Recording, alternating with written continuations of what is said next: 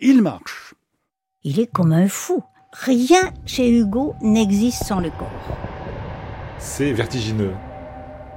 En quelque sorte, une espèce d'animal avec plusieurs pattes, c'est comme la pieuvre. C'est cette force qui va, mais qui va comme ça. Victor Hugo, l'homme qui vit. C'est un sauvage, c'est l'homme sauvage. Et c'est ça le désir aussi. Ce grand frisson vague qui est la réclamation vitale de l'infini. Une émission de Christine Le Cerf, Anne Pérez Franchini et Soline Oreille. Il met la main dans l'encrier, il met la main dans la bouche d'ombre. Il va en quelque sorte répandre. Et si, si les pages étaient plus larges, bien l'encre s'étendrait encore. Il va disperser les dentelles qui sont des projections en quelque sorte de l'écriture. J'appartiens sans retour à cette nuit qu'on appelle l'amour.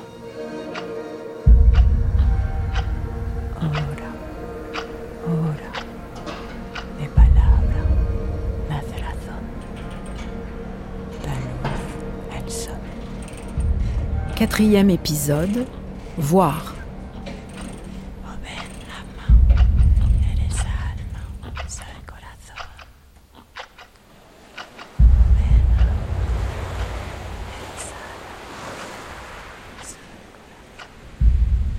Il voulait avoir une vue sur l'océan. Il voulait être près de l'océan, il voulait voir l'océan, parce qu'il s'identifiait à l'océan.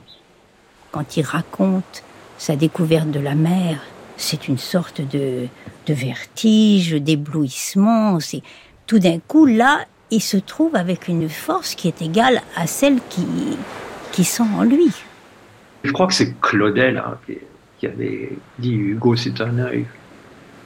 Une description de, l'océan, de la tempête sont extraordinaires. Il faut, il faut savoir que Hugo adorait la physique. Et il était très fort. Il connaissait très très bien tout le système des vents, des marées, comme ça. Et puis bon, la physique, hein, après il accédait aux étoiles et à l'infini. c'est là où la science et la poésie se rejoignaient. C'est comme on dit que des gens ont le sens du rythme, lui, il a le sens de l'infini. Avec une telle acuité de perception qu'il est capable de percevoir aussi tout ce qui n'est pas lui. Et ça, c'est la grande force poétique de Hugo. On voit bien que c'est l'univers tout entier qui marche avec les hommes et que nous sommes aussi en même temps tout ce que nous ne sommes pas. Il faut le relire absolument William Shakespeare, qui est un, un texte éblouissant, parce qu'il parle aussi de lui. Et il montre que, que des êtres comme ça se mesurent à l'aune des océans. Et alors c'est intéressant que l'océan l'accompagne dans l'exil. L'océan le soutient dans l'exil. Et d'après ce qu'on sait, il semble qu'il allait pratiquement se baigner tous les jours. Hein. Ouais. Avec des grandes marches. Et là, c'est une façon de, de regarder le, le, destin des hommes, justement, en fonction des, des grandes forces du cosmos. Il y a des hommes océans, en effet. Ce flux et ce reflux ce va-et-vient terrible, ces furies, ces tourmentes, ces roches, ces naufrages dans l'abîme, puis ces grâces, ces douceurs, ce bleu profond de l'eau et du ciel, ces colères et ces apaisements, cet infini, cet insondable, tout cela peut être dans un esprit, et alors cet esprit s'appelle génie, et vous avez Échille, vous avez Dante, vous avez Michel-Ange, vous avez Shakespeare, et c'est la même chose de regarder ces âmes ou de regarder l'océan.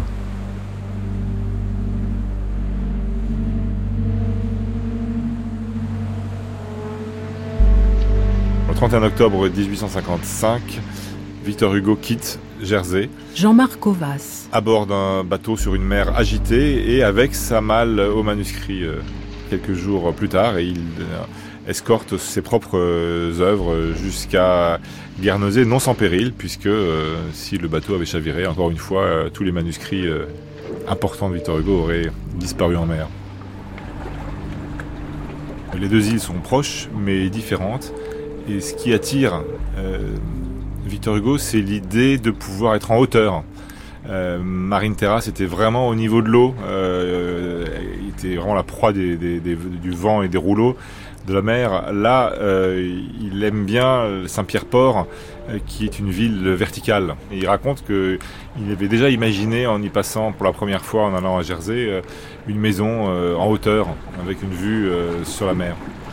Au début, donc la première année, il a loué une maison la famille. Jean-Baptiste Hugo. Et puis, avec la, la vente des contemplations, la contemplation a eu un succès tout à fait extraordinaire. Et pour la première fois de sa vie, il avait euh, suffisamment d'argent. Il a tout de suite acheté cette grande maison au-dessus de, au-dessus de Saint-Pierre-Port, à Guernesey.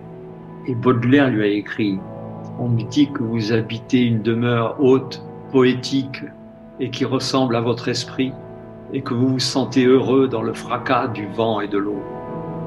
Le fait qu'il voit euh, la ville et la mer vue de haut, c'est important, puisqu'il ouvre le toit pour créer euh, ce qu'il appelle un lookout, ce qui est une serre en plein ciel.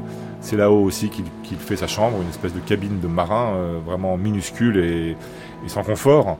Il se lève très tôt, commence sa journée par des ablutions d'eau froide sur son balcon au sommet de sa maison un petit déjeuner euh, très particulier puisqu'il buvait du café froid, euh, il mangeait des œufs crus, enfin bref, un, petit déjeuner euh, assez à l'anglaise mais à la mode de Victor Hugo.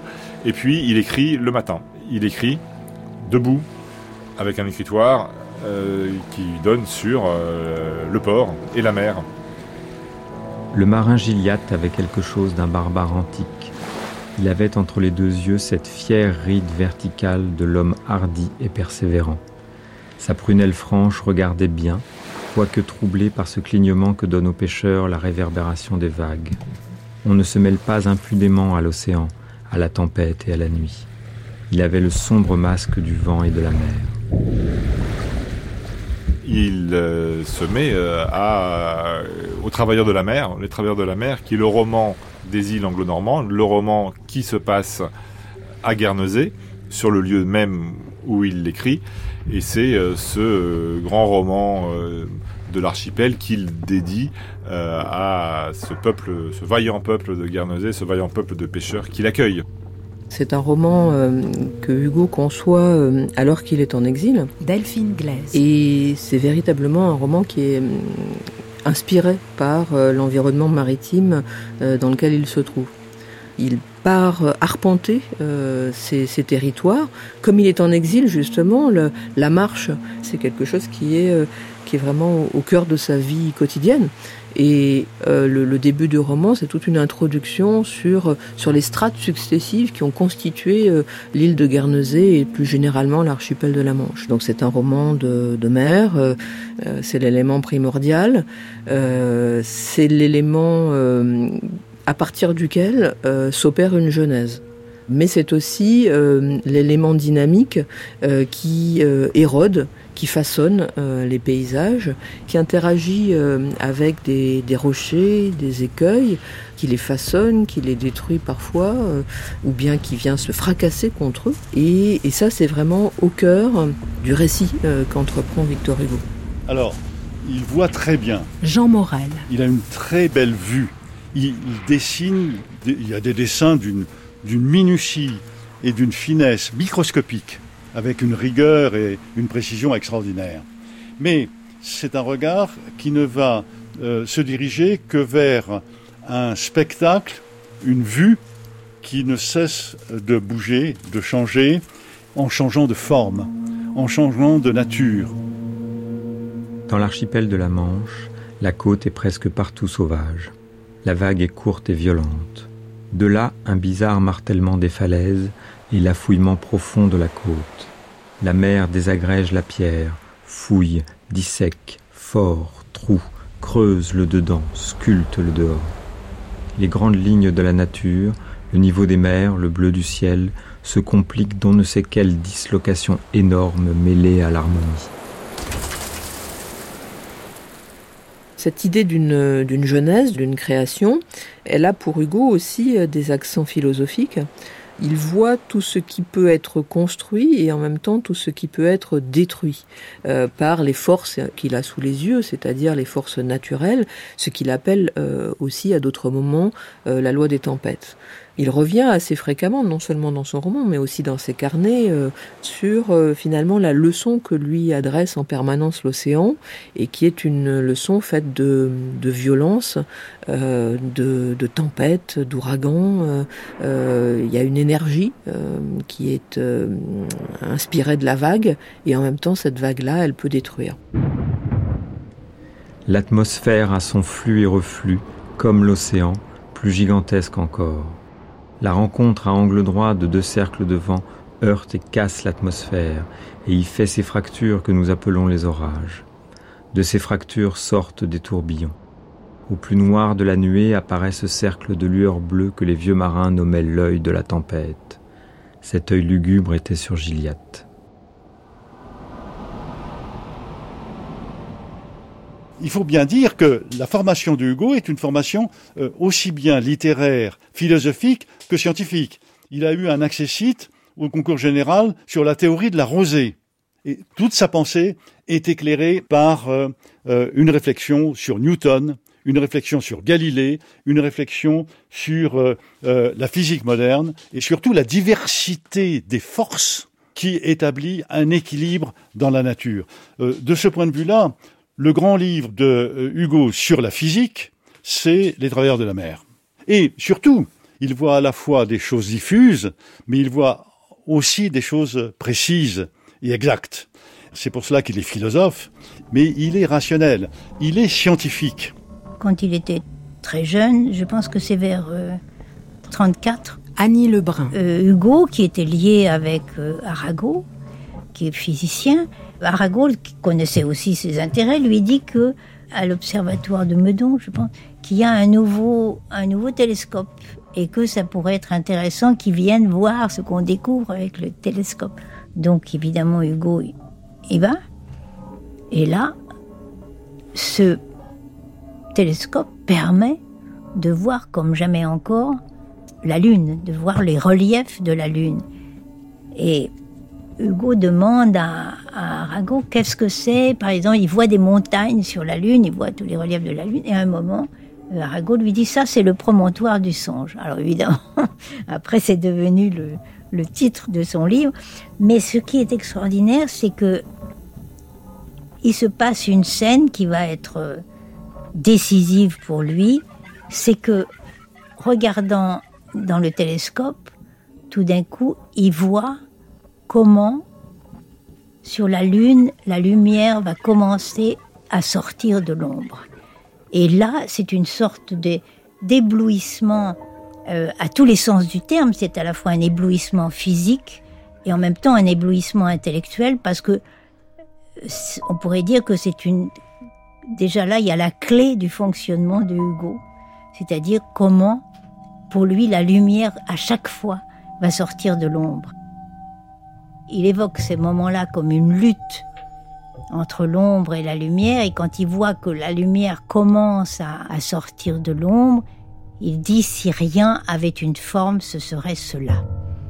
Et là, pour moi, c'est pratiquement la clé de tout. C'est-à-dire, on voit comment la quête de l'infini chez Hugo est liée justement à une conquête de la forme. Je regardais. Une espèce de trou dans l'obscur, voilà ce que j'avais devant les yeux.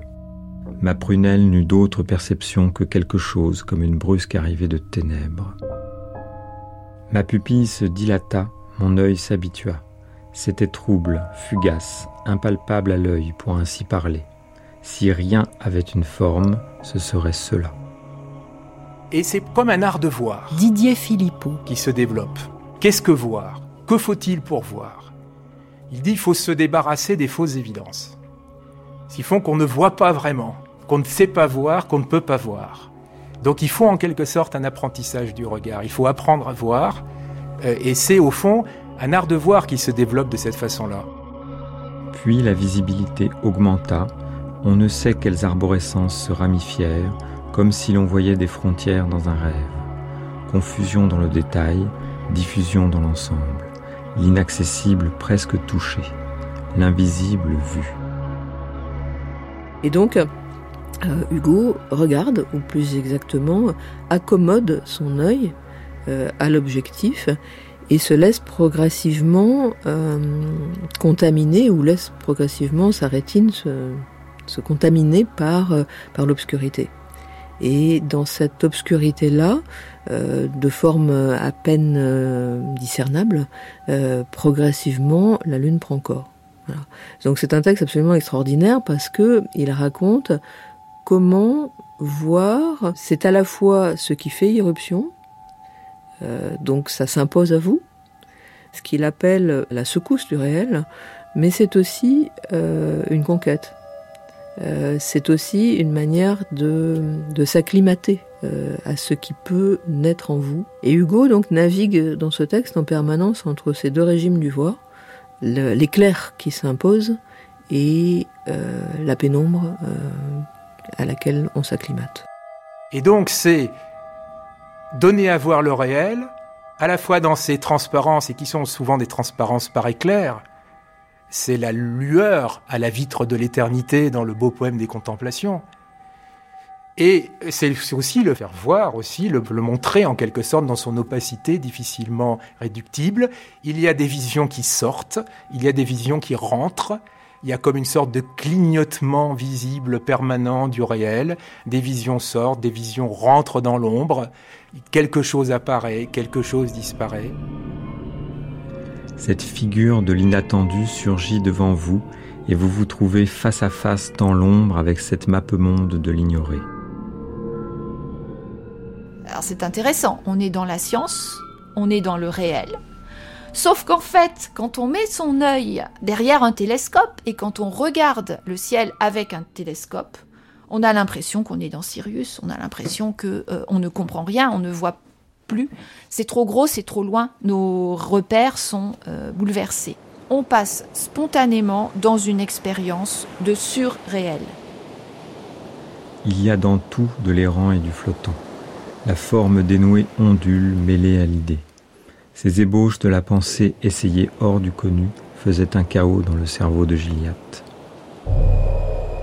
Et c'est pour cette raison que Hugo préfère parler de surnaturalisme que de surnaturel. Pour lui, il n'y a pas de surnaturel. Il y a le prolongement occulte de la nature au-delà de ce que nous pouvons observer. Il y a continuité entre la nature et ses prolongements euh, possibles. Parfois, la nuit, Gilliatt ouvrait les yeux et regardait l'ombre, l'œil ouvert sur le noir. Et dans ce très beau texte de Subumbra, justement, Hugo dit quand qui regarde le ciel, c'est-à-dire c'est regarder le noir, qui regarde le ciel, justement, eh bien, subit la pression, euh, en quelque sorte, de l'infini, et subit la pression de l'ombre, la pression de la nuit, c'est l'idée d'une évidence noire, donc l'idée du fond nocturne. On a sur soi on ne sait quelle évidence noire. On est sous l'ombre. On regarde. On écoute.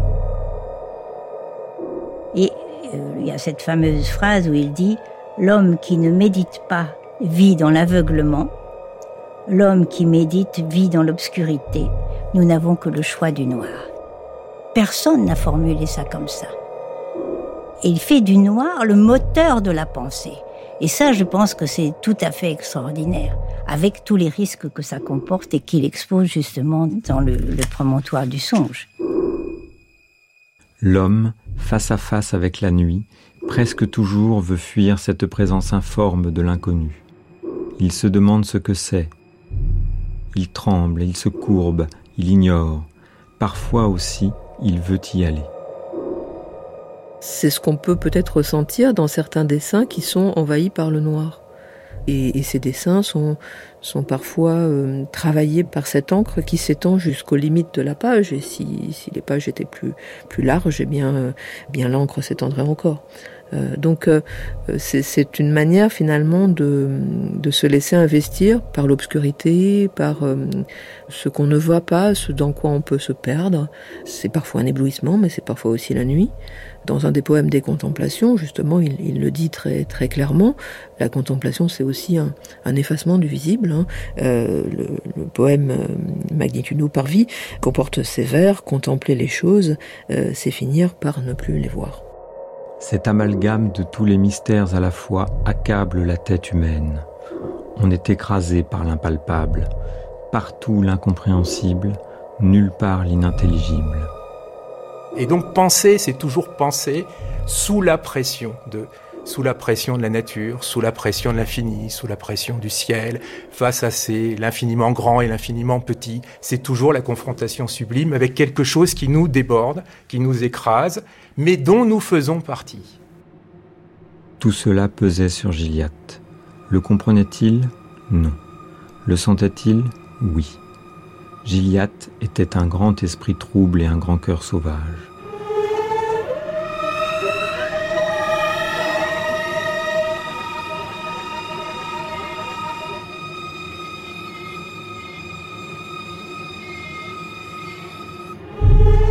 L'infini fait pression. Et il fait pression sur euh, le quelconque. Il ne fait pas seulement pression sur euh, le génie, l'homme savant, ou le, même l'homme cultivé. Euh, une petite fille toute seule, une petite Cosette toute seule, peut faire cette expérience de la pression de l'infini dans la nuit noire de la forêt de Montfermeil. C'est une expérience anthropologique, d'accablement, et en même temps de sentiments intuitifs évidents d'appartenance, euh, de participation. J'en suis, dit Hugo. Gilliatt voyait la nature un peu étrangement. En somme, ce n'était qu'un pauvre homme sachant lire et écrire. C'était un pensif, rien de plus. Le personnage de Gilliatt le marin, euh, dans Les Travailleurs de la mer, c'est un sauvage. Euh, c'est un solitaire, c'est un marginal. Euh, il habite dans un lieu euh, que Hugo a nommé, donc c'est un lieu fictif, hein, mais qu'il a nommé le, but de la rue, c'est-à-dire le, bout de la rue à la périphérie, à la marge. Gilliatt, dans Les Travailleurs de la mer, est à la fois un bricoleur de génie et un rêveur de l'ombre. C'est un charpentier, il sait un peu tout faire, mais en même temps, il, c'est surtout un rêveur. Euh, et quant à sa parole, ça n'est pas du tout une parole savante. Euh, c'est une parole qui, comme beaucoup de personnages hugoliens, est une parole naïve, simple. Et c'est ce personnage-là qui est donné comme un modèle de, pensif, hein. c'est-à-dire en fait une forme d'inclassable euh, également. Gilliatt était l'homme du songe. De là ses audaces, de là aussi ses timidités. Il avait ses idées à lui sur ces gros animaux inattendus, de l'espèce méduse qui, hors de l'eau, ressemblait à du cristal mou et qui, rejeté dans l'eau, s'y confondait au point d'y disparaître. Il est défini, Gilliatt, comme un songeur. Ce n'est pas un prophète, ce n'est pas un vatès, ce n'est pas non plus un penseur, ce n'est pas un philosophe. C'est un songeur, c'est-à-dire qu'il est pensif. Et il va, dans ce texte extraordinaire, inventer, enfin imaginer la possibilité de méduses de l'air, qui seraient transparentes, qu'on ne pourrait pas voir, mais qui n'en existeraient pas moins. Et de cette euh, rêverie analogique euh, sur les transparents, en quelque sorte du visible, il passe à l'hypothèse encore plus audacieuse et encore plus extravagante, pour reprendre un, mot hugolien, euh, des transparents en quelque sorte de la nuit.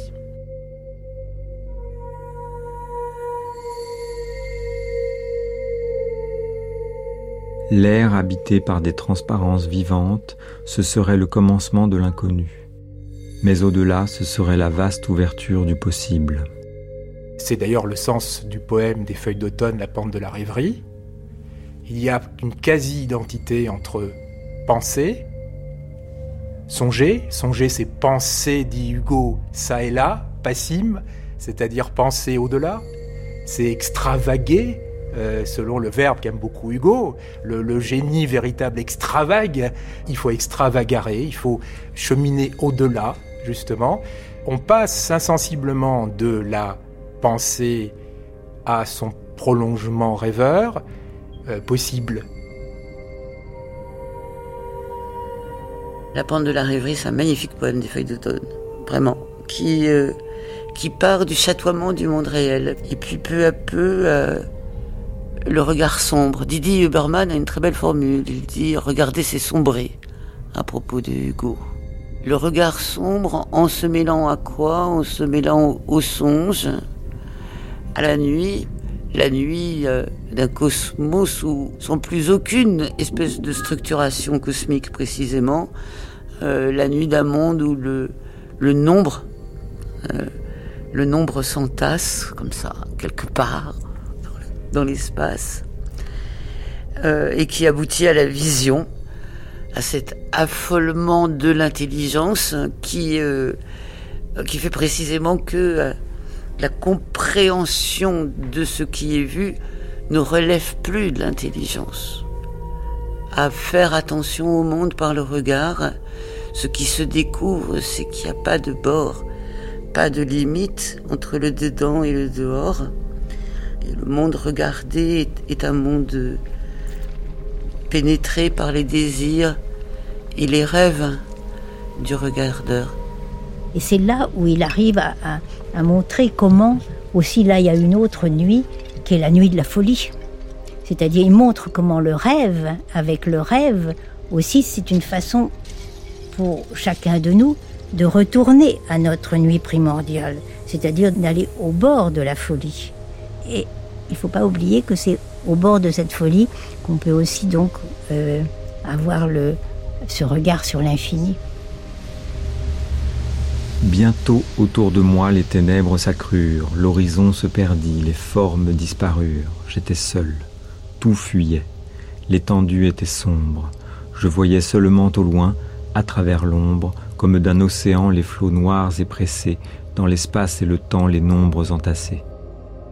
Au fond, presque indistinct, l'absolu, l'innombrable, l'inconnu, roc hideux que rongent des varechs d'A plus B ténébreux mêlés d'X et d'Y, somme, solution, calculs où l'on voit pendre l'addition qui rampe, informe scolopendre. Pour Hugo, le voyant qui s'immerge dans le gouffre de la rêverie euh, se perd. Myriam Roman. La pente de la rêverie explique bien les dangers de la contemplation. Si l'on descend trop avant dans la vision, on se perd et on devient fou.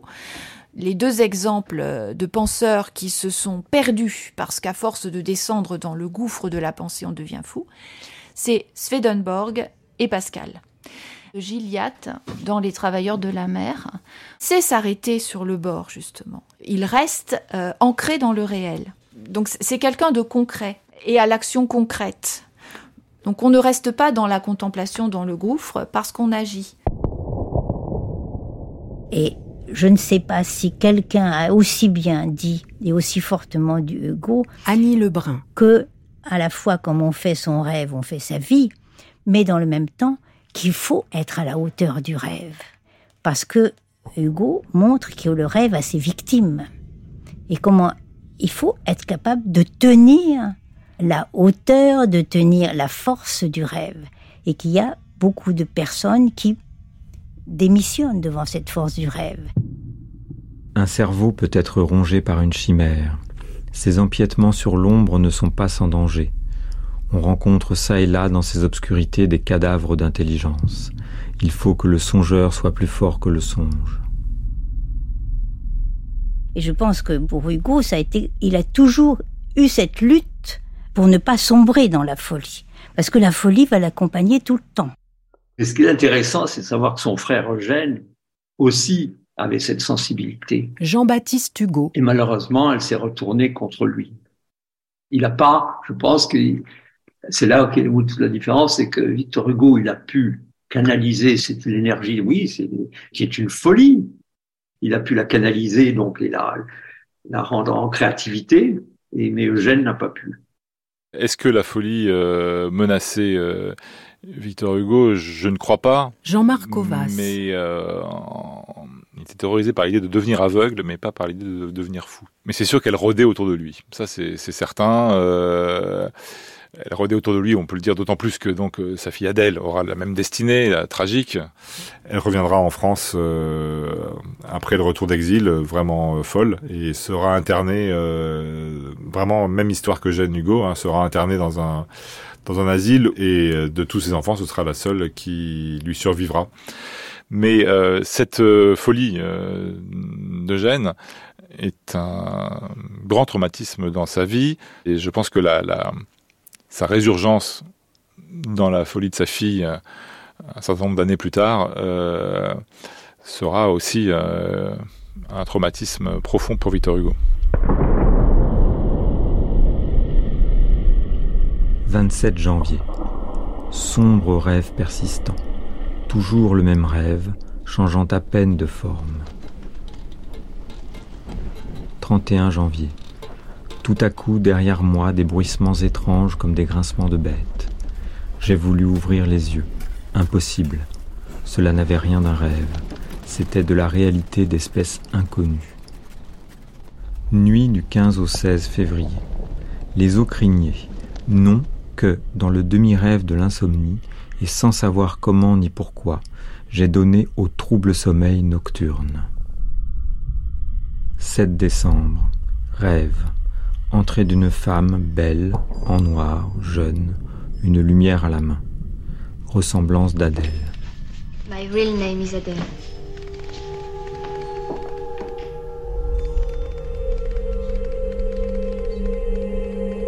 Hugo, et c'est tout à fait frappant quand on voit ces textes, c'est un rêveur inquiet. Didier Philippot. Ce qui est tout à fait étonnant, c'est l'inquiétude, fondamentalement, me semble-t-il il y a chez lui une inquiétude en quelque sorte permanente. La nuit remue. C'est à la fois l'homme du songe, mais c'est aussi l'homme de l'insomnie. Ce qu'il rapporte, ce sont évidemment les rêves qu'il a eus, mais aussi euh, les troubles sommeil nocturnes, la tendance constante effectivement à l'insomnie, soit par peur du sommeil, soit par refus en quelque sorte du sommeil. On retrouverait d'ailleurs des traces dans l'œuvre de ces épisodes d'insomnie fondamentaux qui sont justement un des éléments essentiels de la vie de, Hugo. Les Travailleurs de la mer, c'est un roman qui a été écrit, je dirais, dans la hantise des visitations nocturnes, dans la hantise des présences, des invisibles qui nous environnent. Le monde nocturne est un monde.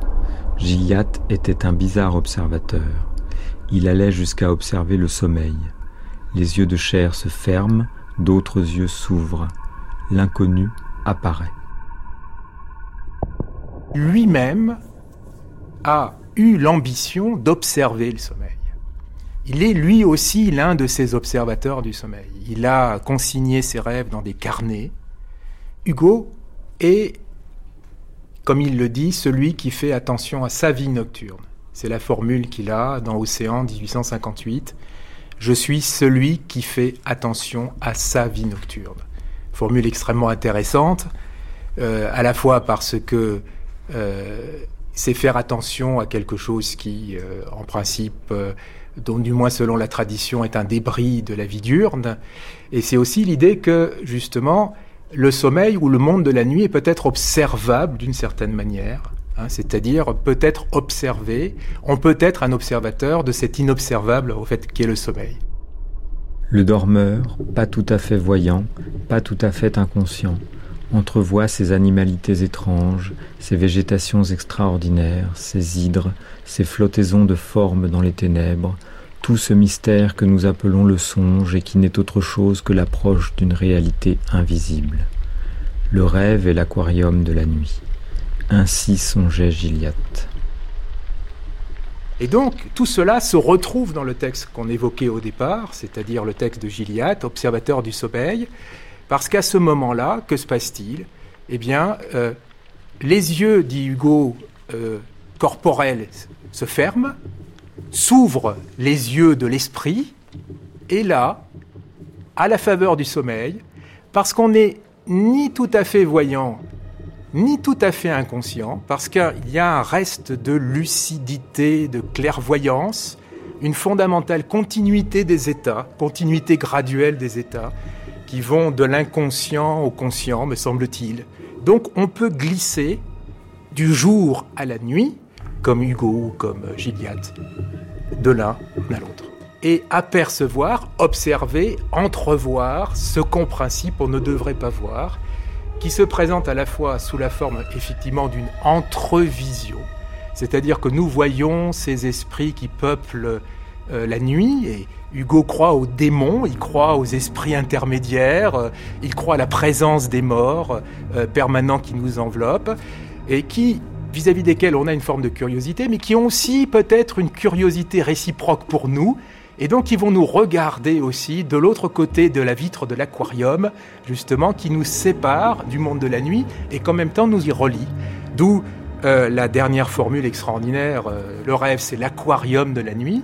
C'est-à-dire qu'on est à la fois séparés et en même temps, il y a une forme de transparence. On voit et en même temps, c'est l'idée du contact, de la frontière, du, seuil qu'on est amené à franchir dans le rêve et qui nous met en contact avec la création fantôme ou l'autre monde de la nuit. Ces animaux sont fantômes autant que monstres. Ils semblent appartenir à ce commencement d'être terrible que le songeur entrevoit confusément par le soupirail de la nuit. Ils touchent la frontière humaine et peuplent la limite chimérique. Et il y a euh, cette seconde vie d'Irène Herval, cette vie nocturne à laquelle euh, Hugo fait attention. Claude Millet. Et puis euh, le rêve, c'est aussi une pensée diurne, une pensée désirante, une pensée, disons, animée par un, par un désir qui peut être un désir d'aller au-delà de l'évidence du visible par cette autre forme d'hypothèse qui s'appelle la fiction, hein, qui est une forme euh, d'investigation euh, du possible. Euh, le, rêve comme pensée diurne nous ouvre la réalité à ce que Hugo appelle la chimère, qui est un monstre où le réel et l'irréel se mêlent. Tout est compénétré, sans bornes, sans frontières. Et continuellement capable de se mettre en, relation. À force de grimper dans les rochers, d'escalader les escarpements, d'aller et de venir dans l'archipel par tous les temps, de se risquer jour et nuit dans les passes les plus difficiles, Gilliatt était devenu un homme de mer surprenant. On le voit partir de loin, et Hugo choisit de euh, mettre en scène sa disparition, son effacement, parce qu'il va en quelque sorte passer de l'autre côté, disparaître dans la face nocturne de la nature et rejoindre le monde sauvage. Et Hugo a choisi de donner à voir sa fuite en faisant tourner les points de vue le long de la côte. Alors quelqu'un l'a vu à tel moment, à tel endroit, tel autre à un autre moment, euh, et il disparaît, il s'évade en quelque sorte de cette façon-là. Il partit de la façon dont on s'évade. La Durande était tout le contraire d'un navire coulé à fond. C'était un navire accroché en l'air, emboîté dans les deux piliers des Douvres. Pas de sauvetage plus étrange à entreprendre. C'est un roman qui est à la fois, euh, et ça, a été dit d'ailleurs par les commentateurs, hein, peut-être euh, à la fois une, une odyssée et une Iliade. Delphine Glaise. Euh, une Odyssée dans la mesure où, où c'est une histoire de navigation et de pérégrination pour le marin Géliat, hein, qui va partir de l'île de Guernesey pour aller sauver cette machine à vapeur échouée sur un écueil au milieu de l'océan, donc sur l'écueil des Douvres. Donc c'est une pérégrination, une navigation euh, à haut risque, mais c'est aussi une Iliade dans la mesure où, le marin Gilliatt, une fois arrivé sur cet écueil des Douvres, va mener le siège euh, finalement euh, de cet écueil pour en sortir ce qu'il est venu chercher sous la surface et qu'il va extraire au bout du compte de cet écueil de granit. Gilliatt était pilote né. Le vrai pilote est le marin qui navigue sur le fond plus encore que sur la surface. La vague est un problème extérieur, continuellement compliqué par la configuration sous-marine des lieux où le navire fait route. Il semblait, à voir Gilliatt voguer sur les bas-fonds et à travers les récifs, qu'il eut sous la voûte du crâne une carte du fond de la mer. Il savait tout et bravait tout. Il y a chez Hugo, euh, dans ce roman-là, mais très largement dans son œuvre en général, une manière de, conjuguer euh, la surface et la profondeur. Donc la surface, c'est précisément celle que lit le, marin lorsqu'il regarde l'océan. Il lit des vagues, des rides de ces vagues. Ces rides, elles sont symptomatiques de ce qui se passe dessous. Euh, c'est-à-dire que le, le, marin est tout à fait capable d'interpréter euh, ce symptôme comme la présence de tel ou tel écueil et à telle ou telle profondeur et donc du danger qui peut naître d'une navigation à proximité de ces écueils-là. Hugo dit que justement son, marin, Gilliatt, a, une, carte marine gravée euh, à l'intérieur de son cerveau. Le point du jour a une grandeur mystérieuse qui se compose d'un reste de rêve et d'un commencement de pensée. L'espèce d'immense H majuscule formée par les deux Douvres apparaissait à l'horizon dans on ne sait quelle majesté crépusculaire. Il y a un, rocher d'ouvre qui existe bien sur, euh, les cartes euh, marines, mais celui qu'imagine euh, Hugo, c'est un écueil fantasmé. Et c'est un écueil, on pourrait dire, qui est double dans la mesure où il est verticalité, mais il est tout autant profondeur, un petit peu comme un iceberg, si l'on veut. Donc il y a ce qu'il appelle les, les, doubles fonds de l'obstacle, à savoir donc un espace en cave, un espace en creux, un espace presque symétrique sous la surface des choses, sous la surface de la mer. Et euh, dans cette grotte sous-marine, eh bien, euh, se passent les choses euh, insues, les choses inimaginables. Ce qu'on pourrait peut-être appeler l'invu. Il y a une attention tout particulière de Hugo à des coins de la nature, des parties de la nature qui n'auraient jamais été vues de l'homme. Et Hugo dit très bien que lorsque Gilliatt visite la grotte sous-marine, ce sont des lieux qui n'ont jamais été vus. Des portes, comme l'écueil d'Ouvre qui est décrit dans sa première apparition, c'est une porte ouverte sur l'océan en quelque sorte, euh, qui porte du reste la signature de Hugo, qui plus est, puisque les deux écueils forment un H, donc sur ce qui reste euh, inconnaissable, irrésolu, euh, impossible à résorber. C'est une porte ouverte sur l'inconnu dans les creux de roches non visitées, dans les caves inconnues où abondent les végétations, les crustacés et les coquillages, sous les profonds portails de l'océan, le nageur qui s'y hasarde, entraîné par la beauté du lieu, court le risque d'une rencontre. Gilliatt s'engagea et se mit à tâtonner dans ce trou de ténèbres. Et c'est là qu'est le lieu du, monstrueux, le, lieu de l'inquiétude, le lieu dans lequel on va trouver la mort aussi. C'est une, une, plongée euh, dans l'inconnu. Plonger dans l'inconnu, c'est ne pas savoir ce qu'on va trouver. Qu'est-ce qu'on va trouver euh, au fond de cette grotte, euh, au fond de la mer, mais aussi peut-être au fond de son âme Chose inouïe, c'est au-dedans de soi qu'il faut regarder le dehors la grotte est une, une de ces figures où euh, finalement euh, l'infini peut être contenu à l'intérieur d'un lieu semi-clos. Et un, lieu semi-clos qui est nocturne et qui euh, précipite vers le bas-fond, vers ce qui est Sub umbra, dit Hugo, c'est un des titres des travailleurs de la mer, sous l'ombre, et même sub ré, sous la chose, sous ce qui est, il y a encore de l'être. Et c'est de ce lieu-là qui est, euh, qui est vraiment le, point limite de l'être, au-delà duquel il faudrait penser l'impensable, c'est-à-dire le néant. Dans la mesure où le néant est toujours associé au mal chez Hugo.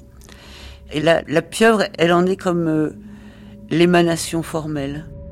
Le possible est une matrice formidable. Le mystère se concrète en monstre. C'est quelque chose comme les ténèbres faites bêtes. Ils sont les amphibies de la mort, l'énigme du mal. C'est quelque chose qui prend forme.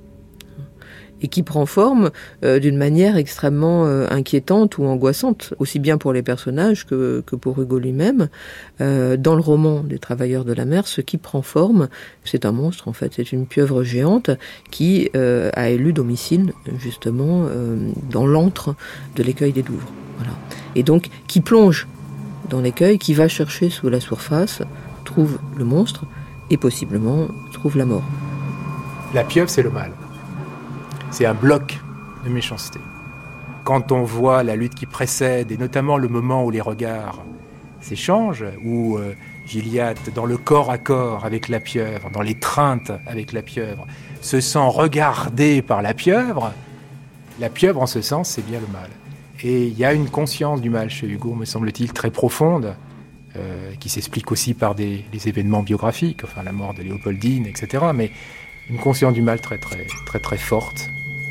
Une forme grisâtre oscille dans l'eau et avance vers vous peu à peu. Soudain, elle s'ouvre. Huit rayons s'écartent brusquement autour d'une face qui a deux yeux. Épanouissement effroyable. Cela se jette sur vous. Ce monstre que Hugo place dans la grotte sous-marine sous l'écueil des Douvres, euh, il s'agit donc d'une pieuvre. Et euh, cette pieuvre, Hugo va y consacrer un chapitre entier. Il, commence ce chapitre en disant pour, croire à la pieuvre, il faut l'avoir vue. Donc, euh, il va s'agir de rendre visible, de rendre sensible quelque chose qui, a priori, est, euh, est au propre comme au figuré tentaculaire. Elle est arachnide par la forme et caméléon par la coloration. Irritée, elle devient violette. En dessous, elle est jaunâtre, en dessus elle est terreuse. Rien ne saurait rendre cette inexplicable nuance poussière. On dirait une bête faite de cendres qui habite l'eau. Donc, pour rendre visite cette pieuvre, euh, Hugo va faire des dessins. Donc, euh, il y a de magnifiques dessins à l'encre, euh, des lavis qui, qui, représentent à plusieurs reprises donc cette cette pieuvre. On pourrait même dire cette espèce de, de l'acide tentacule. Hein. Et en même temps, donc, il lui donne consistance par la description, donc par le langage. il le fait dans un chapitre qui est à la fois croise le légendaire, le fantasmatique. Hein, cette pieuvre, elle est euh, un avatar des euh, kraken et, autres monstruosités légendaires des mers. Et en même temps, c'est un, chapitre qui est un, chapitre de description quasi naturaliste. Il faut penser qu'on est à peu près à la même époque où euh, Jules Verne va concevoir, enfin dans la même décennie, hein, 20 milieux sous les mers. Et donc là aussi avec une description naturaliste de ce qu'est le milieu sous-marin. Les huit antennes, larges à l'origine, vont s'effilant et s'achèvent en aiguille. Sous chacune d'elles s'allongent parallèlement deux rangées de pustules décroissantes. Chaque rangée est de 25. Il y a 50 pustules par antenne et toute la bête en a 400. Pour la petite histoire, d'ailleurs, euh, il y a des, chercheurs qui ont euh, retrouvé l'une des sources des, des, dessins euh, de Victor Hugo pour ses pieuvres et cette source-là, c'est une planche euh, justement d'ouvrage euh, donc consacré euh, aux animaux sous-marins. Voilà. Donc c'est une description naturaliste. c'est une description ou une approche de la forme par le dessin. donc et puis c'est aussi une, une approche par le langage lui-même et donc en particulier par le lexique. Ce monstre est celui que les marins appellent poulpe, que la science appelle céphalopode et que la légende appelle kraken. Les matelots anglais l'appellent devilfish, le poisson diable. Ils l'appellent aussi bloodsucker, suceur de sang. Dans les îles de la Manche, on le nomme la pieuvre. Les matelots anglais l'appellent devilfish, le poisson diable. Ils l'appellent aussi bloodsucker, suceur de sang Guernsey est une, très petite île avec une histoire très grande. Dinah Sur l'île de Cercle, les marins n'aimaient pas du tout les poulpes, les pieuvres, parce qu'elles étaient très voraces et ils ont euh, pris euh, les homards dans les paniers et les sucé. Euh, on n'avait qu'une coquille d'amar qui restait. Ils détestaient ces pieuvres. Il y avait quelquefois, dans quelques années, presque une invasion de pieuvres. Il ne pouvait pas rien faire contre eux. Et, ainsi, il, est détesté. Dans les îles de la Manche, on le nomme la pieuvre. Et euh, donc euh, Hugo va choisir d'emprunter au parler guernesier, donc euh, à une langue vernaculaire, il va choisir d'emprunter le mot pieuvre plutôt que le poulpe. Donc qui était plus en, en, usage et donc il va finalement faire rentrer ce mot dans la langue française, en tout cas le populariser.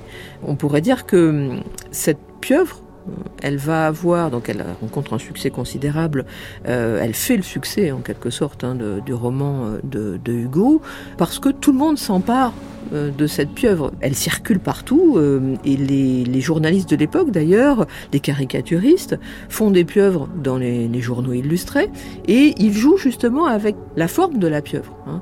Ils disent que cette pieuvre, elle empoigne le lecteur. ils disent que cette pieuvre, avec ses tentacules, elle vous, attire finalement dans, dans le roman et elle ne vous lâche plus. La bête se superpose à vous par mille bouches infâmes. L'hydre s'incorpore à l'homme, l'homme s'amalgame à l'hydre. Vous ne faites qu'un.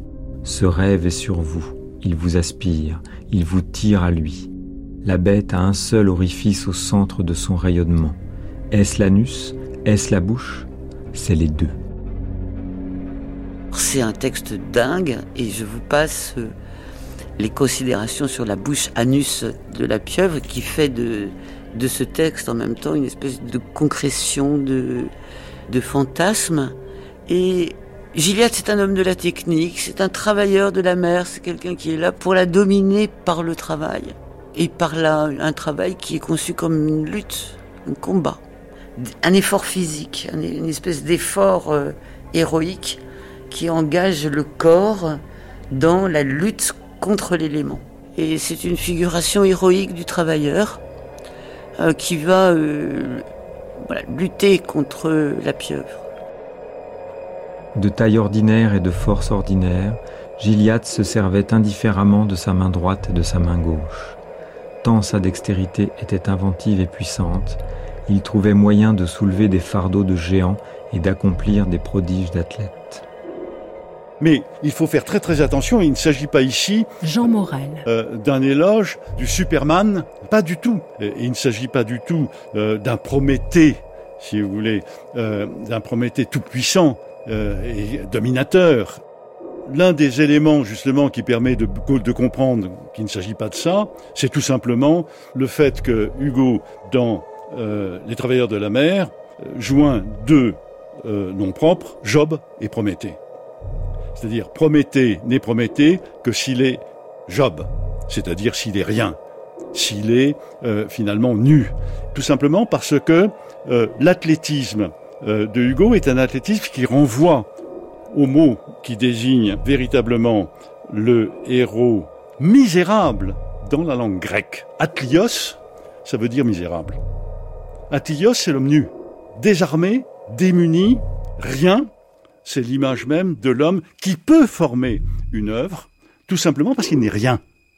Il y eut deux convulsions en sens inverse, celle de la pieuvre et celle de Gilliatt. Ce fut comme la lutte de deux éclairs.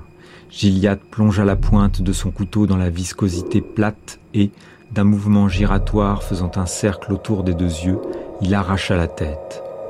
Ce fut fini les visions de Hugo sont des visions euh, qui sont faites avec les mains, qui sont faites en travaillant la matière, avec euh, l'activité du regard, avec euh, l'intelligence du regard, qui voit ce qu'on ne voit pas, qui traverse les apparences. Et donc qui plonge dans l'écueil, qui va chercher sous la surface, trouve la pieuvre, trouve le monstre, celui qui en réchappe et qui est un petit peu comme une sorte d'Orphée marin. Euh, donc euh, c'est Gilliatt. Lui euh, descend dans la grotte, combat la pieuvre et il en, il en remonte à la surface.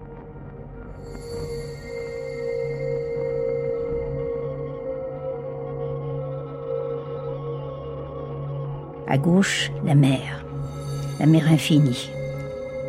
Un ciel crépusculaire que couvraient de grands nuages sombres crevés, crevés çà et là d'une flamme de lumière pâle. Par moments un éclat de voix venait de la ville, le vent faisait sur la mer le bruit d'un immense rideau qu'on secoue. C'était extraordinaire, rien ne laisse à l'âme une impression à la fois plus vague et plus poignante que les espèces de rêves qui se dégagent parfois de la réalité. On marche dessus, ils flottent autour de nous. Chaque jour m'apporte un nouveau firmament d'idées. L'infini du rêve se déroule devant mon esprit et je passe en revue les constellations de la pensée.